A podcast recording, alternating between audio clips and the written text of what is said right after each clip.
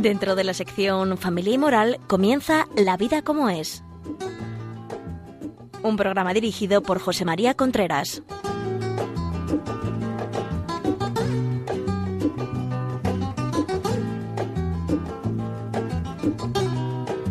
Hola amigos, aquí estamos nuevamente en La Vida como es, el programa que semanalmente llega a ustedes a través de Radio María. Les habla José María Contreras. Queremos saludar a todos nuestros oyentes y a todas las personas que son muchas que nos oyen por podcast. Ya saben ustedes que pueden bajar este programa y todos los que hemos grabado desde el principio. Hay ciento y pico podcasts, los pueden, los pueden bajar eh, bueno, pues entrando en podcast José María Contreras y ahí lo encuentran, ver la fecha de este programa o entrando en los podcasts de Radio María. Muy bien, también queremos decir, porque nos lo han preguntado, eh, cuáles son, a, qué teléfono hay que llamar para pedir los programas, el que sea, ya digo, de todos los programas que hemos grabado hasta ahora, a qué teléfono hay que llamar para pedirlos. Llaman ustedes al 91 822 8010, 91 822 8010 y, piden el programa que quiera. Y por otra parte, si tiene algún comentario que hacer, alguna pregunta, alguna, en fin, no sé, algo, eh, alguna consulta, lo que quiera, la vida como arroba. La semana pasada estuvimos hablando de recomenzar, recomenzar dos. Será esta semana. La semana pasada hablamos de eh, de recomenzar en los pilares fundamentales del ser humano. Los pilares fundamentales del ser humano son tres. Dios, familia, trabajo. Y la familia se divide en pareja e hijos. Dios, familia, trabajo. Ahí es donde hay que recomenzar. Ya lo hicimos la semana pasada. Dios y, pareja. Hablábamos de que mm, es que aunque no se crea en Dios, la indiferencia ante Dios es lo que mata. Es decir, eh, si no se cree en Dios, hay que pensar muy poco, muy poco, hay que tener, mm, digamos, muy poca profundidad para darse cuenta que el tema, que el asunto, que el problema de Dios conmigo es un problema profundísimo, en el sentido de que yo tengo que resolver ese problema si no creo.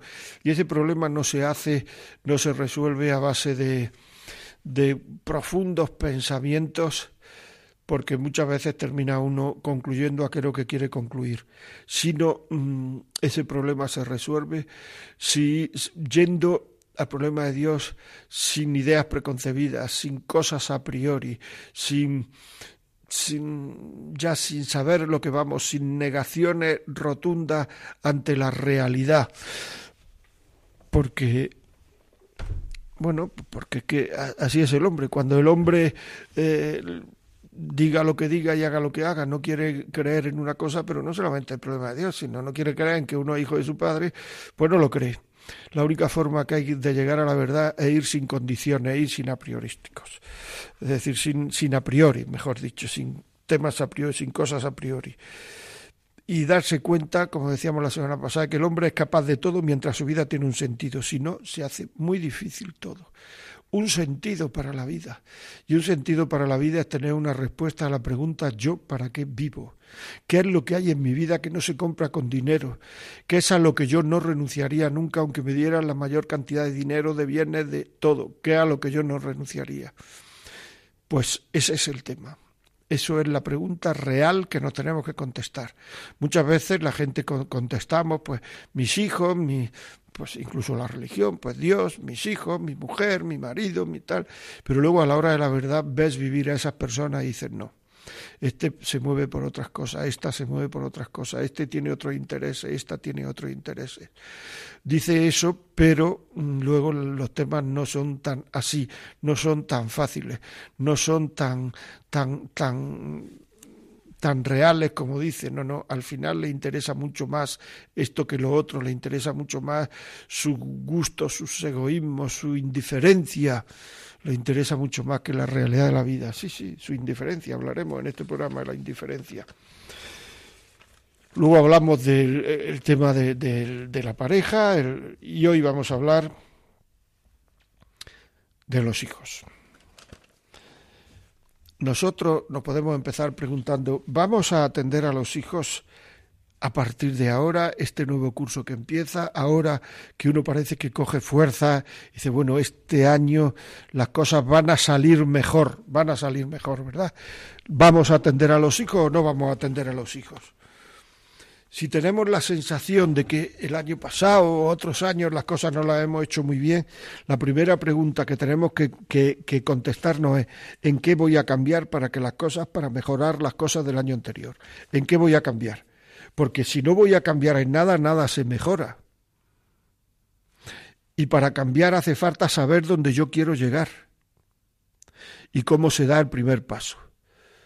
Es decir, yo quiero llegar a atender a mis hijos, atenderlo, no irme los domingos por la mañana por ahí yo solo, no eh, los sábados por la tarde, no irme a mm, no sé, a jugar al fútbol en vez de estar con ellos, o si me voy a jugar al fútbol, llevármelos a ellos, lo que sea. ¿Cómo voy a atender a los hijos?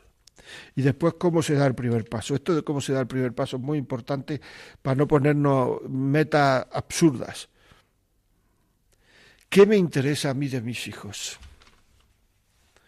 Me interesa que coman y estén cómodos me interesa que coman, estén cómodos, no tengan, mm, eh, digamos, problemas de salud y, y bueno, y, si, y, digamos que no se pongan en peligro de tener un accidente.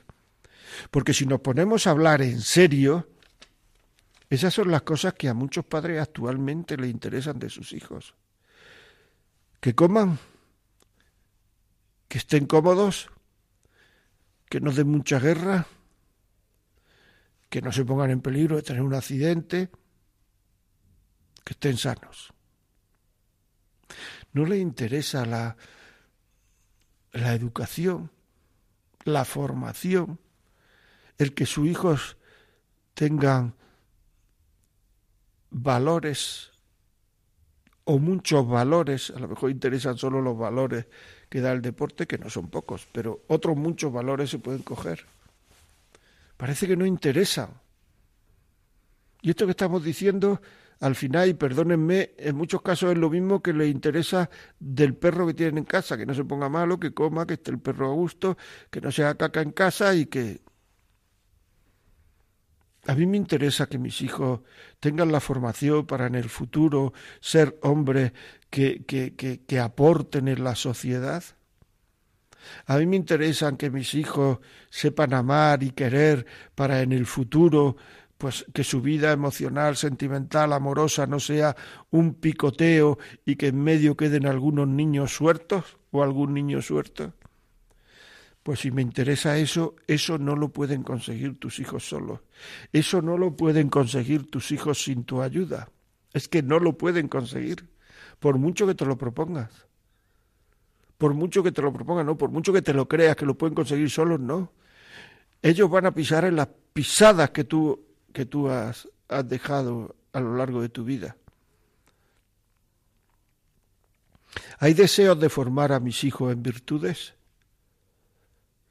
Hay deseos de que no mientan, de que sean trabajadores, de que sean leales, de que sepan ir contracorriente en la sociedad, de que sepan buscar la verdad.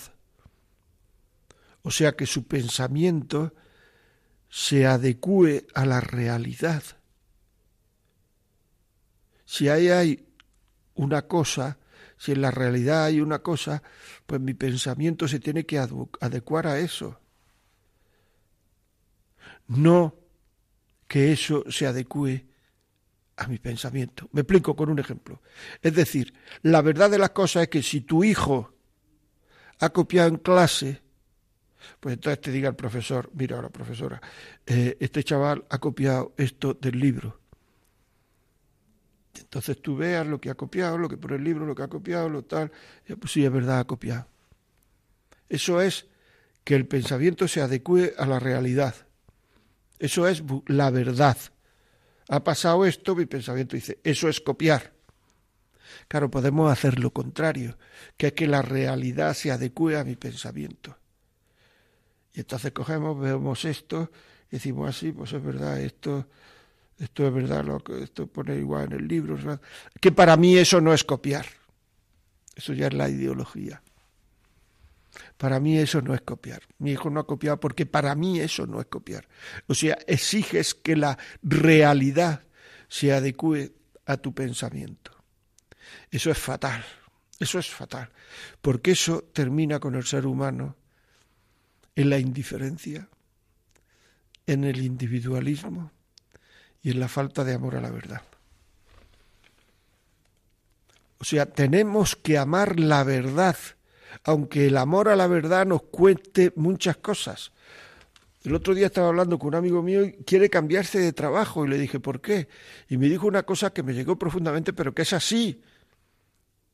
Porque en mi trabajo se miente. En mi trabajo se miente. Y yo no quiero mentir. O sea, me están obligando a mentir. Bueno, es un hecho. Es un hecho. Podía él haber dicho, si le hubiera interesado, digamos, las ideologías, habría dicho, no, es que esto no es mentir, no, es mentir. Si lo quieres hacer, hazlo y si no, no lo hagas, pero eso es mentir. Lo que, lo que él dice, vamos, que yo no sé lo que es. Pero tendrá razones para decirlo, digo yo. Y eso es así, además, que mis hijos cojan virtudes, tengan virtudes, sean personas virtuosas. Muchas veces la carencia de virtudes no hace poco libres.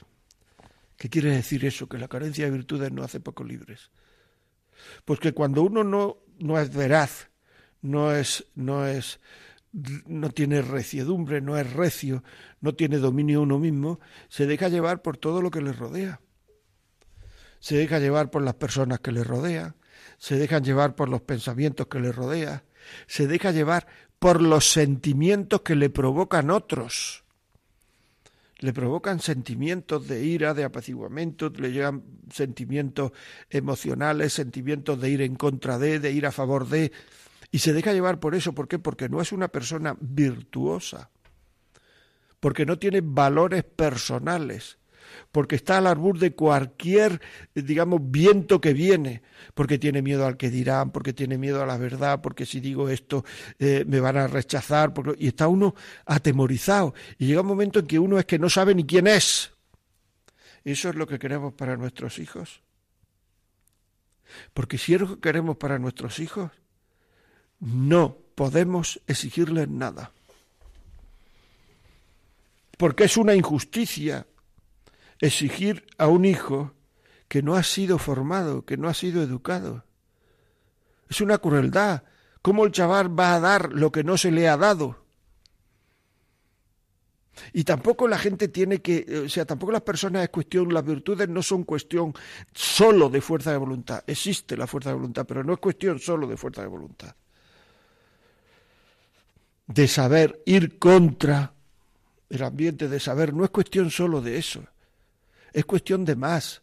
Las virtudes se basan en el amor y entonces no es solo fuerza de voluntad, sino es que yo quiero ser virtuoso porque yo quiero amar el trabajo, quiero amar la verdad, quiero amar la amistad, quiero amar la lealtad con mis amigos, quiero amar la belleza, quiero amar. No es solamente una cosa negativa de que me tengo que negar y de fuerza de voluntad, no es eso. Si hay algún padre que me está oyendo y esto no lo entiende mm, muy bien, pues puede ser por dos cosas. O porque yo no me estoy explicando, o porque a él le falta también formación. No todo, no todo vale. Y tiene que formarse. Es muy difícil. Hay padres que quieren educar a sus hijos, pero no quieren formarse ellos. Y no saben es que no saben, porque luego habla uno con ellos y se da cuenta que es que no saben. No saben lo que son, lo que es verdad, lo que es mentira, y sobre todo no saben por qué es verdad y por qué es mentira. Muchas veces sí tienen pues esa sensación de que de que, eh, de que al niño esto no le conviene, no le interesa, no, esto es malo para él porque es esa especie de, de olfato para lo que al niño le perjudica que está producido por el cariño Pero hay más. En el momento en que nos pregunta por qué es malo para el niño, por qué esto no le interesa, por qué esto, entonces llega un momento en el cual no sabemos contestar. Y eso es falta de formación, falta de saber. Muchas veces es en último término falta de interés, porque si tuviéramos interés nos preocuparíamos por la vida de nuestros hijos. Si es que no nos... Ahora, a principio de curso, muchísimos colegios ya saben cuándo son las reuniones de padres con los padres hasta el mes de julio, de junio. Es decir, que nos lo dicen con mucha antelación. Y si no lo saben ya, lo van a saber muy próximo, eh, muy próximamente. Y luego cuando hay una reunión de padres que nos van a hablar de cómo van nuestros hijos, de cómo van nuestros... Es que estamos ocupados. Es que no podemos. Es que tengo mucho trabajo. Es que me lo han dicho con tan poco tiempo. Porque eso no lo hemos metido en nuestra agenda, no lo hemos metido en nuestras preocupaciones. En cambio, cuando juega nuestro equipo de fútbol favorito por la televisión, sí lo tenemos en nuestras preocupaciones. Y ese día ya no ponemos nada. Pero lo del niño, lo de... Eso no está en nuestras preocupaciones. Que yo no puedo estar ahora una hora en el colegio escuchando. Pero en cambio se puede uno tirar hoy media toda la noche escuchando cómo va el equipo de fútbol y tal, y por aquí, y por allá, y por allá, y tal, y este juega bien, no juega, qué ha pasado esto, lo otro. Es decir, viendo un gol desde 62 posiciones distintas, y esto lo dice uno que le gusta mucho el fútbol. ¿eh? Claro, y en cambio no podemos ver a nuestros hijos desde la posición del maestro, desde la posición del profesor, desde la posición del tutor o preceptor. Eso no, porque es muy rollo. Y luego lo que más me preocupa en la vida son mis hijos, pues demuéstralo. Demuéstralo. Luchar contra el acostumbramiento malo a la hora de educar. Saber que educar es enseñar a los hijos a comenzar una vez y otra vez y otra vez y otra vez. Como muchas veces queremos enseñarles los deportes. Que no pasa nada, que volver a intentarlo, pues en las virtudes, en ponerse a estudiar, falla un día, mañana lo va a estudiar mejor, mañana va a cumplir mejor el horario, levantarse por la mañana, falla un día, no se levanta y tal, mañana inténtalo otra vez, no quejarse a la hora de comer, mañana darle una voz a su madre, a su padre, no, mañana tienes que intentar no dar voces, a partir de ahora, no desmoralizarlo, pero enseñarle a luchar, a tener esa especie de, digamos, de, espíritu deportivo para luchar, o sea, un atleta, un, futbolista ensaya mil doscientas veces un penalti, un córner, se ensaya una y otra vez hasta que sale. Hasta que sale. Y a la primera no dice, ay, esto no me sale, yo ya no me dedico a esto. Pues igual, en la, en la lucha por las virtudes, por, por ser mejor, por mejorar como persona, una vez y otra vez, y no nos tienen que desmoralizar el que no nos salga las cosas, ya saldrán. Y todo eso ya digo por amor a la verdad, por amor a la belleza, por amor a la justicia, por amor a la misericordia, por amor a la a la lealtad. Y así la vida va teniendo sentido. Si la vida es aburrida es porque la hacemos nosotros aburrida. Estamos en la civilización del festival todo lo que no es un festival, todo lo que no es, y algunas veces ya el festival y todo esto, como hay tantos, termina aburriendo. Entonces hay que meterse sustancias dentro para emocionarme artificialmente, porque si no la vida se me hace muy aburrida. Y si no me meto nada en el cuerpo, pues entonces la vida es aburrida aunque sea todo un festival. Estamos haciendo algo mal, ¿verdad? Hay que luchar contra el acostumbramiento luchar contra el aburrimiento. En definitiva, el aburrimiento es no querer. Es que mi matrimonio es muy aburrido. Proponte querer al otro. Proponte hacer feliz al otro. Y verás cómo deja de ser aburrido, porque ya tiene un sentido en la vida. Tú. Porque tú no te has casado para que te hagan feliz, tú has, tú has casado para hacer feliz al otro. Lucha para eso. Y verás cómo enseguida ya hay metas en la vida. Ahora, claro, si mi vida consiste en quejarse, no es que tu vida sea aburrida, es que los que hay alrededor tuyo tienen que separarse un poco porque si no se la hace a ellos también aburrida, por lo menos el rato que está contigo.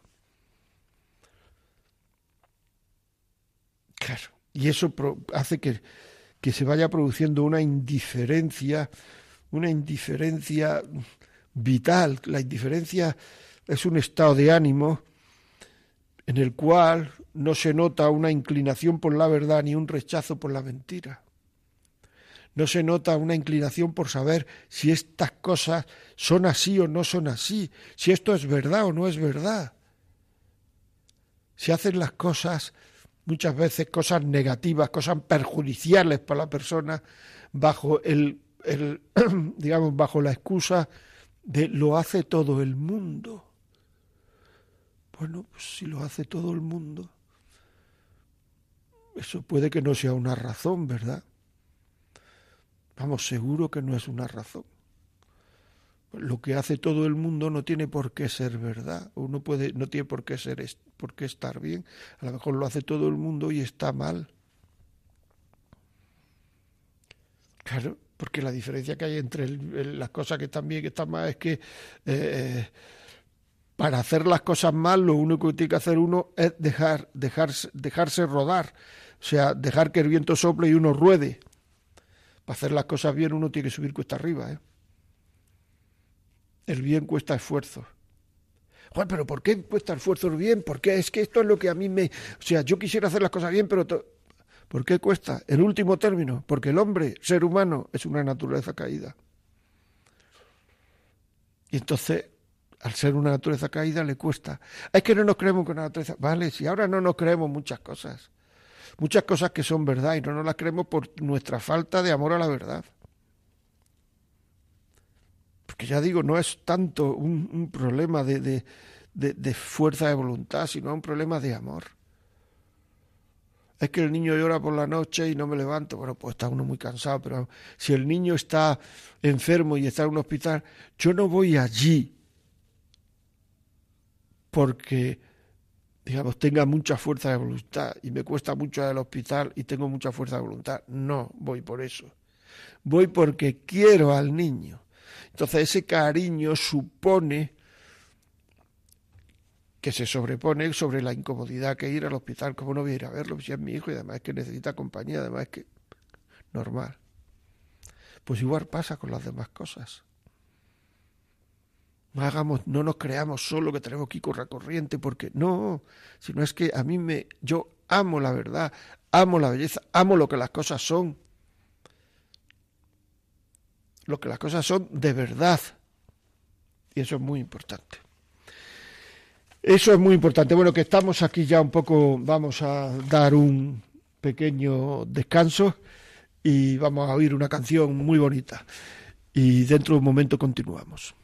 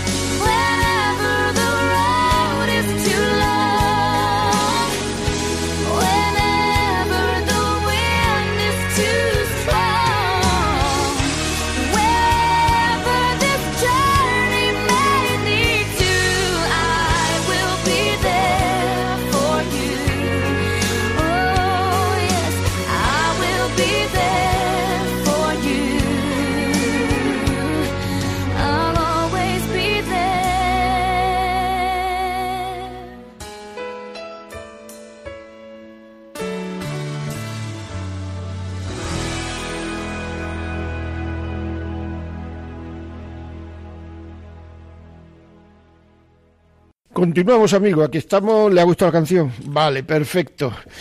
Aquí estamos en la vida como es. Estamos hablando de recomenzar con los hijos. Y les recuerdo que si este programa ustedes creen que les puede servir a alguien o que les puede, no sé, les puede, eh, no sé, hacer que a alguien le, interese o para ponerlo en algún sitio, para que lo oiga amigos suyos, pues llamen al 91 822 8010. 91 822 8010. Si este programa creen ustedes que, que lo mismo que antes, pero saben utilizar los podcasts, pues eh, lo pueden bajar a partir de esta tarde y ya estará colgado en podcast. Buscan la vida como es podcast o buscan podcast José María Contreras y ahí con la fecha de hoy pues lo, lo, lo bajan y lo pueden escuchar. Si quieren escribirnos algo, la vida como es arroba radiomaria.es. Y continuamos. Estamos hablando, ya digo, de, de bueno, pues de esto de, empezar con los hijos, de tomarnos en serio a los hijos. Es que mm, la vida, ¿qué nos tomamos en serio, de verdad? Tomarse en serio la vida. Es tan aburrido, tan aburrido muchas veces la vida de muchas personas, porque dejando enfermedades a un lado, no se toman en serio la vida muchas veces. La vida es una continuo quitar de encima, quitar de mí cosas que me molestan. Y esas cosas que me molestan, pues es que mm, Estoy todo el día quejándome.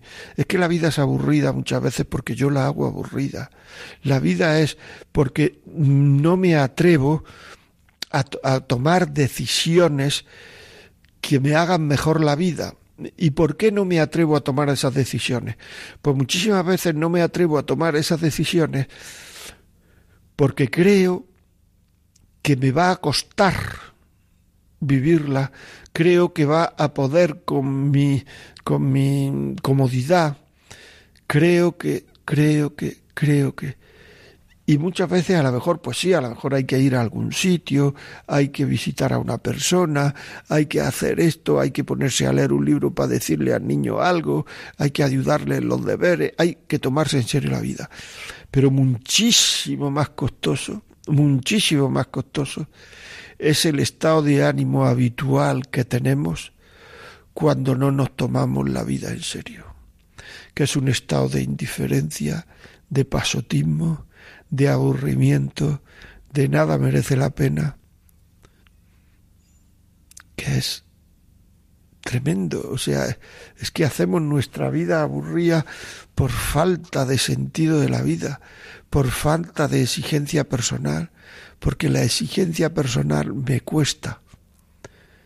Pero no sabemos, no nos damos cuenta lo que nos cuesta el no tener exigencia personal. Eso es muy importante pensarlo.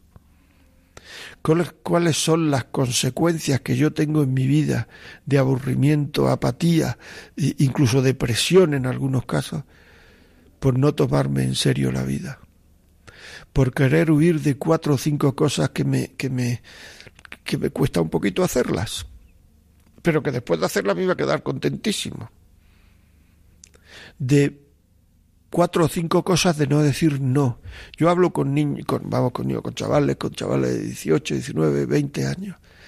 ¿Cuánto que falta de, de, alegría interna ve uno en esas personas que muchísimas veces ya lo han probado todo y no le ha satisfecho nada?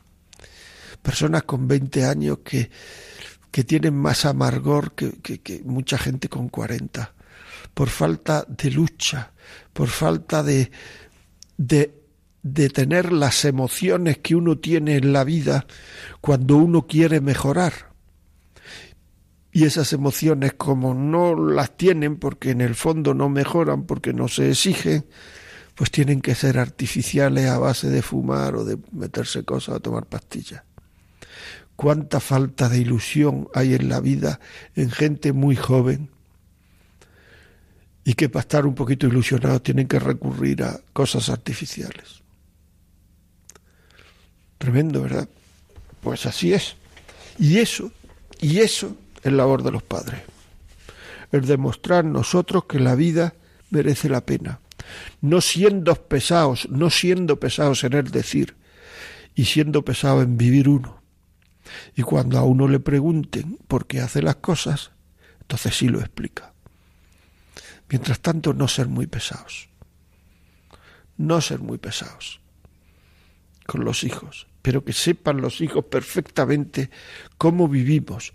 Muchas veces los hijos rechazan los valores de los padres porque a los padres les falta alegría, porque se están quejando todo el día.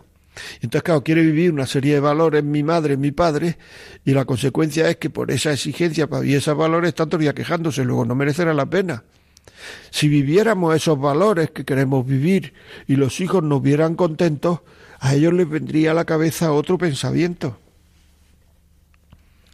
Claro, les vendría otro pensamiento a la cabeza, no el pensamiento de, de, de, de, mis padres dicen que hay que vivir esto, pero yo estaba enfadado todos días. Exigencia personal. El otro día me decía una persona, dice, me ha dicho mi hijo que no quiere una religión que me diga, que le diga a él en este caso cómo tengo que amar, ni lo que me va a pasar, ni cómo tengo que comportarme. Y concluía esta persona, o sea, que lo que quiere mi hijo son a él y a su gusto. ¿Es verdad? Porque en el fondo estamos una sociedad entera aburrida, desasosegada, preocupada por el futuro, hablando con visionarios para ver qué le digan qué les va a pasar en el futuro. Eh, en el fondo todo eso ocurre porque no me exijo personalmente. Y una de las exigencias que tenemos que tener es en formarnos, en aprender, formarnos en las cosas serias de la vida. O sea que la vida no es un jiji jaja, Y además es que muchas veces no, ya lo haré, ya lo haré, que no, que no. Que se están, que la gente muere como vive, ¿eh? se están muriendo mucha gente ya mayor sin haber encontrado un sentido a la vida, sin saber por qué ha vivido, sin tener ni una idea clara en la cabeza. Y eso produce una pena tremenda, pero es así. Y como no ha querido en la vida, no son queridos y se mueren solos en las residencias. Se mueren solos en su casa. Algo hay que hacer. Algo hay que hacer. Hay que exigir a los niños. Una de las cosas que, que, que, que más les cuesta a los padres, por una parte, es exigir porque en el fondo exigir es exigirse a ellos. Porque si yo digo, niño, no desvoce a tu madre, pues lo que estoy diciendo, o a tu padre, es, niño, no desvoce a tu marido o a tu mujer. Si lo que estoy diciendo es, niño, levántate cuando suene el despertador, lo que estoy diciendo es, niño, levántate, papá o mamá, levántate cuando suene el despertador. Si lo que estoy diciendo es, no te quejes la comida, lo que, lo que estoy diciendo es, y eso, papá o mamá, no te quejes la comida. Y eso cuesta. Entonces mejor no exigir. Pero la, la exigencia eh, es muy importante. Hay muchísima gente preocupada porque uno no puede controlar lo que le va a pasar en el futuro. Si en el futuro va a ser feliz, no va a ser feliz, si va... pero si es que el futuro, o sea, no podemos controlar lo que nos va a pasar, cómo vamos a estar, es verdad. Pero lo que sí podemos controlar es lo que hacemos hoy. Y lo que hacemos hoy y las decisiones que tomamos hoy tienen mucha importancia con lo que nos va a pasar. Así de claro, mucha importancia. Yo cómo vivo mi amor, mi matrimonio, mis relaciones con mis hijos, mi cómo lo vivo eso, cómo es mi generosidad y mi entrega ahí. Pues eso tiene mucha importancia en lo que me va a pasar en el futuro si mi matrimonio es una cosa que está cogida con alfileres, que no hay amor, que lo único que hay son sentimientos, si que no, no, no hablamos nunca de nada en serio, si no nos preocupamos por querernos, pues en el futuro lo que va a pasar es que va a ser muy infeliz o que te va a separar. Claro. Que es así. ¿Extraña a alguien de esto?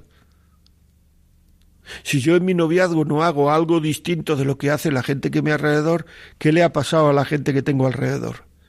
A los matrimonios que hay alrededor. Pues lo que te va a pasar a ti es lo mismo que le ha pasado a ellos. Luego tendrás que hacer algo distinto. Si no te tomas en serio tu noviazgo, en serio tu matrimonio, en serio tu formación, pues vas a llegar y no vas a tener que decirle a tus hijos.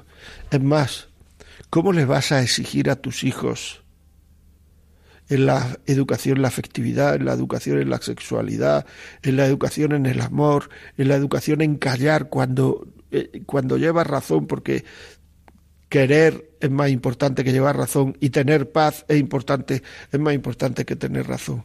En cosas que no tienen ninguna importancia, si una ventana está abierta, si he llegado a las 8, a las ocho y cinco, si me llamó ayer o hoy, si ¿Cómo vas a exigir en todo eso si tú no has vivido la sexualidad bien y tu vida ha sido una sexualidad, digamos, irrefrenable, una sexualidad mm, sin ningún control?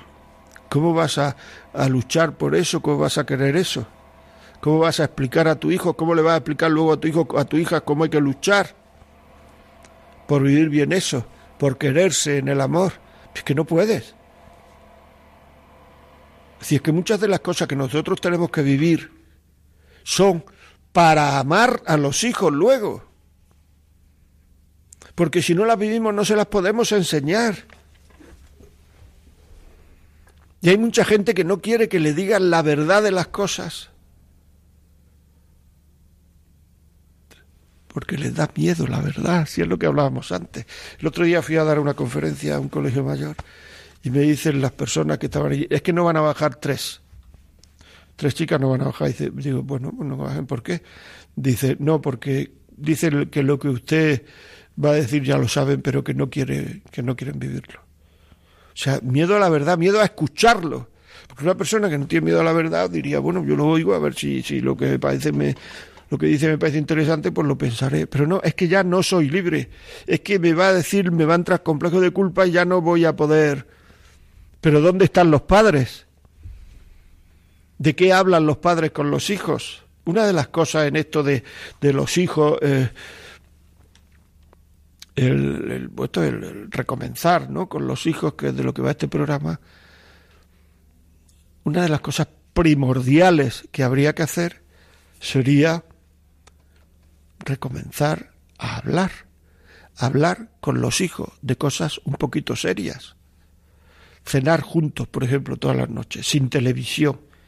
Y ahí aparece cómo los hijos piensan, cómo piensan los amigos de los hijos, cómo piensan los padres de los hijos, los padres de los amigos, cómo piensan los profesores. Ahí, ahí sale todo. Ahí sale todo. Y los hijos pueden ver también cómo piensa uno, cómo piensa su madre su padre, cómo lucha su madre y su padre por hacer las cosas bien. eso es muy importante. Claro. Pero no lo hacemos porque porque en la televisión ponen una cosa que me gusta mucho. Y entonces estoy evitando la formación de mis hijos, la educación de mis hijos, por ver una cosa en la televisión.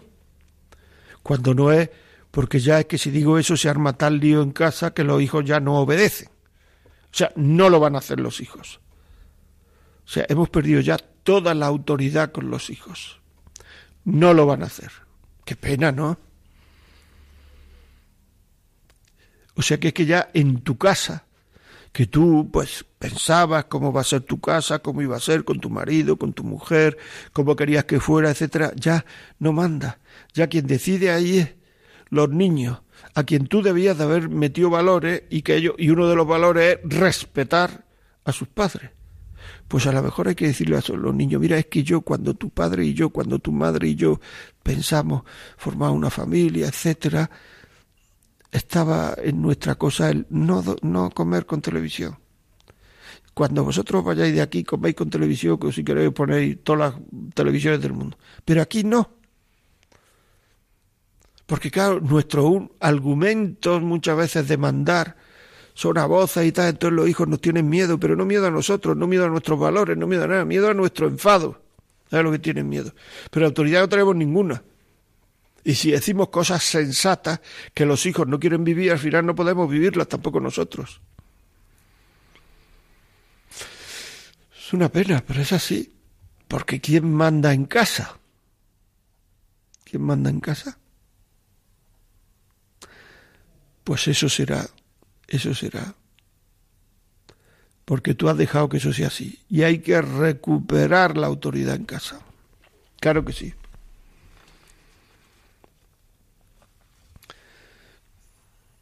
Y tenemos que tener en cuenta la vida entera de nuestros hijos. Eso es muy importante. ¿Qué quiere decir la vida entera? Porque si vemos que una cosa le va a perjudicar a nuestro hijo en el futuro, hay que decírsela con claridad aunque nos cueste. Igual que, pues no sé, igual que, que cuando eran pequeños le poníamos las vacunas aunque, aunque llorara mucho. Le poníamos las vacunas. ¿Por qué? Porque eso era bueno luego para la vida del hijo. Y el hijo no lo entendía. Y el hijo nos pateaba, y el hijo armaba un lío porque no entendía que su padre o su madre hiciera que le pegaran ese pinchazo. Pues hay que explicarle esa cosa al hijo y también que cuando hay enfermedades, que cuando hay cosas, pues ah, también es lo mejor para nosotros a lo mejor. Porque un padre se preocupa de la vida de sus hijos entera. Es decir, yo lo vacuno a uno para que usted a 50 años no le pase esto.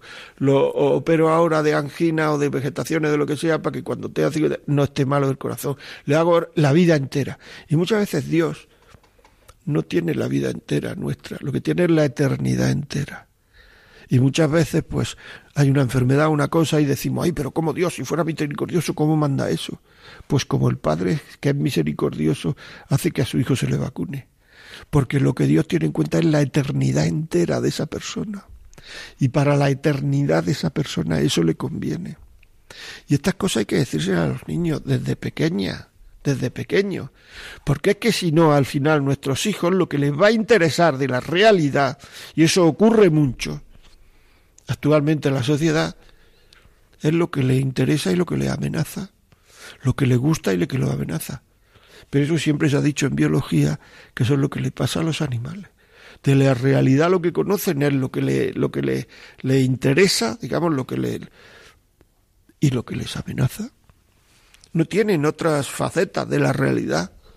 Y hay muchísimas personas ahora mismo que no tienen otras facetas de la realidad. Hacen lo que le pide el cuerpo, hacen lo que le pide el cuerpo a sus amigos, hacen lo que... Educar y formar la cabeza Actualmente estamos en una época de excesos de sentimentalismo. Y los excesos del sentimentalismo llevan a los engaños de la sensualidad. Y los engaños de la sexualidad nunca, nunca, nunca salen gratis. Tienen un coste para la persona siempre. Es importante saber esto siempre tienen un coste para la persona. El funcionar con el deseo hace que uno termine pensando como desea. Y desea que esto es imposible, y desea que no se puede hacer esto, y desea que no se puede estar una, una noche sin beber. Hay mucha gente que te dice que es imposible no beber una noche. Y se va haciendo todo imposible.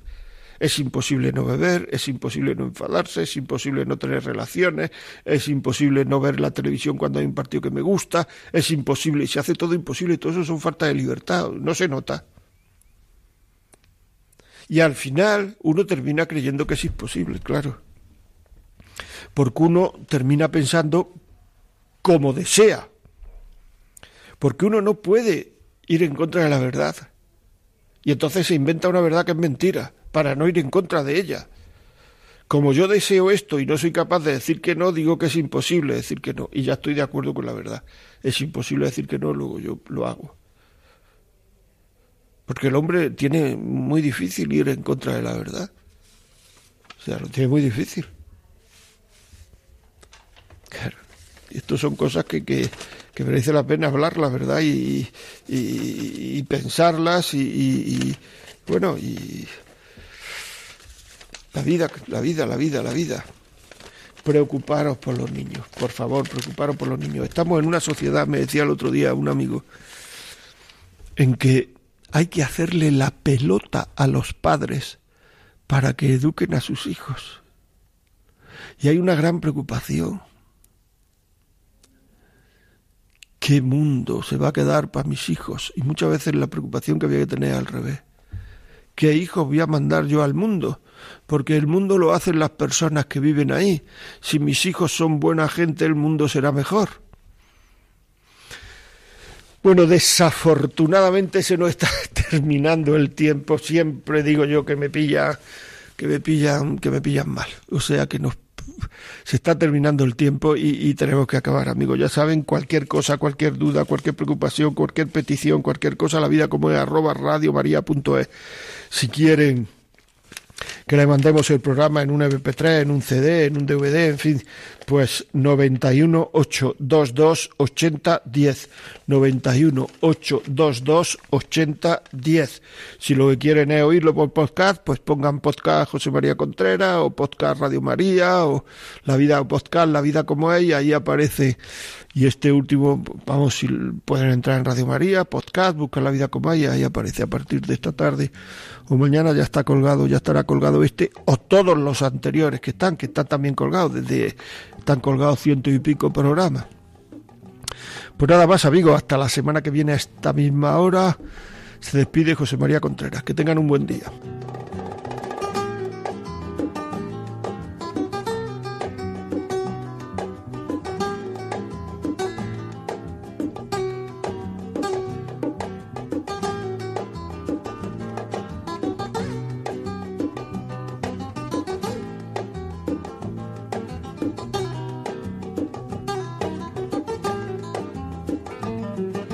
Y así finaliza en Radio María La Vida como es, un programa dirigido por José María Contreras.